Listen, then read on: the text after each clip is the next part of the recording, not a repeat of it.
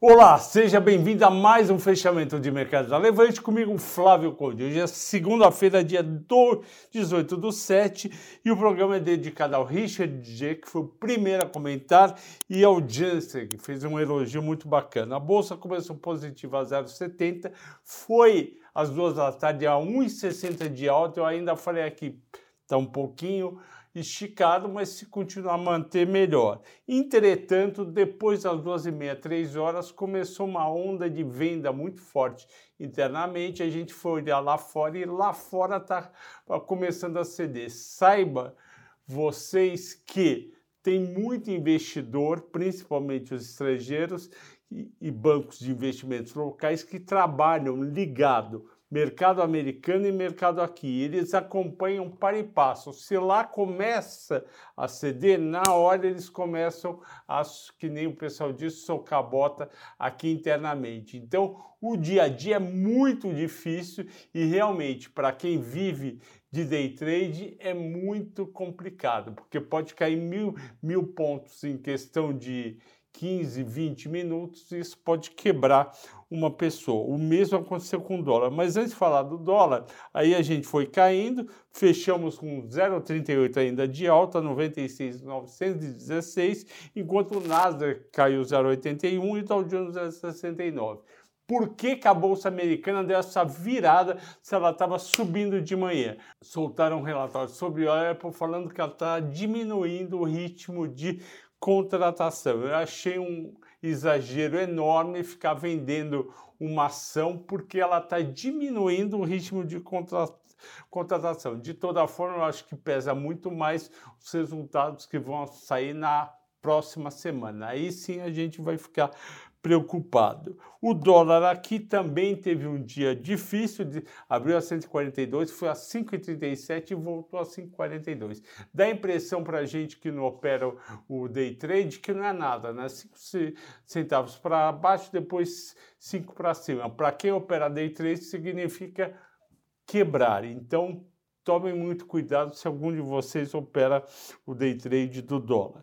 Nas quatro mais negociadas, Vale subiu 0,52, Petro 2,2, seguindo o petróleo com 4,5, 106 dólares. Magalu teve aquele pedido da, da Luísa Trajano para que volte a comprar na, na Magalu. Eu achei isso meio estranho né, e até preocupante, porque ela nunca precisou ir para algum lugar e pedir para voltar a comprar. Itaú subiu 1,3, sinal que o Itaú está forte, realmente está barato a 22,50. Isso pode indicar um bom resultado. Agora, se as bolsas lá fora caírem, derreterem, vai jogar Itaú para baixo. Mas para mim, tá, hoje, já falei várias vezes, está barato a 22 e pouco que ele fechou.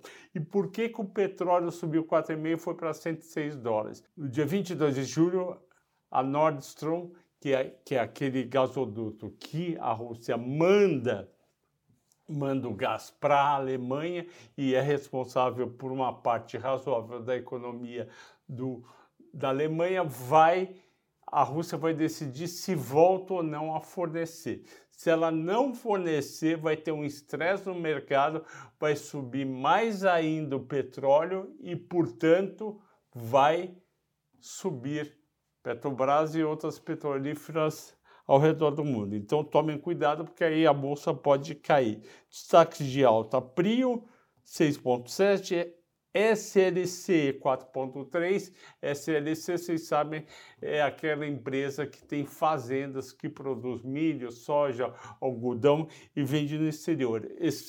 Milho e soja tinha caído bem nas últimas duas semanas, ela caiu junto, hoje voltou a subir, ela subiu. Petro mais 3,3, JHSF mais 3, Cielo 2,9. Destaques de baixa. Exetec 5,8, eu contei toda a história hoje de manhã no Telegram e é basicamente queda no volume lançado e queda no volume vendido. Eles venderam dois empreendimentos grandes, na verdade, eles lançaram apenas no dia 24 de junho. Isso daí prejudicou as vendas do período. O pessoal foi lá e vendeu o Exetec. O que, que acontece? Esse setor está sob júdice, com um dólar alta e principalmente com juros acima de 13%, só quem realmente tem dinheiro, precisa muito comprar imóvel, vai sair comprando. Então, cuidado. E tem outro, o preço do material de construção está subindo, eu escrevi também no Telegram que isso pode pegar a margem, já pegou um pouco da margem da Ezetec e de outras no primeiro tri, pode pegar de novo no segundo, a gente vai saber isso apenas dia 11, 12 e 15 de agosto, quando sairão os resultados. BRF caiu o dólar, ela devolveu uma parte pequena dos ganhos da semana passada. Pets menos 5, eu não entendo porque que vendeu tanta Pets. Cash cai todo dia, 4,5. Marfrig caiu 4,2. Qual foi a escolha dos assinantes? Eu coloquei lá Ezetec, JBS e Fleury. JBS e Fleury praticamente empataram. JBS 40%, Fleury 38%. Eu vou começar com JBS e vou depois para Fleury. A JBS é uma baita empresa defensiva para você que está preocupado com o cenário e acha que o dólar pode ir para 5,70, ele pode subir com alta de juros, com eleição, etc. Por quê? porque ela tem a maioria das suas operações nos Estados Unidos, Austrália e um pouco de Europa. Portanto, o dólar mais forte faz ela ter um lucro em real maior. A empresa está barata, vale a pena ter na carteira e a gente tem numa das séries que eu cuido. Fleury, eu fiz um vídeo, tá aí no Mata Mata, Fleury, que comprou a Hermes mais DASA e Aliar, a Fleury comprou barato a Hermes. Ela chegou para a Hermes Pardini e falou: vamos juntar as duas empresas, eu vou avaliar a sua empresa 20% acima do que está no mercado, 20% acima do que estava no mercado, já estava, continua barato, mesmo dando a impressão de um prêmio alto. Então, foi uma baita operação para a Fleury e também para os acionistas de Hermes vai ter um laboratório muito forte, eles só vão perder para a DASA, mas o problema da DASA, vocês devem ter visto no vídeo, é que ela tem uma dívida alta e a DASA não é só laboratório, a DASA também tem hospital e o hospital tem um custo operacional e uma margem menor do que tem o, o laboratório de medicina diagnóstica. Esse é o motivo. Fleury vale a pena ter numa visão defensiva.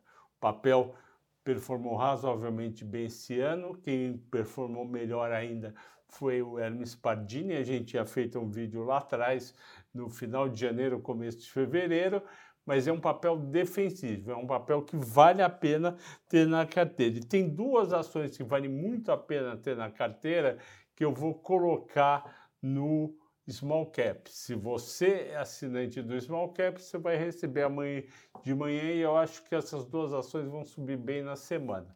Se você não é assinante ainda, seja assinante. Eu não posso contar para todo mundo, senão eu vou estar tá, é, desfavorecendo quem paga todo mês pelo pela assinatura do Small Cap. Ok, pessoal? Agradeço a todos pela audiência e pela paciência. Me contem também se vocês assistiram algum dos filmes ou série que eu recomendei no final de semana. Ok, pessoal? Boa segunda-feira, bom descanso, até amanhã.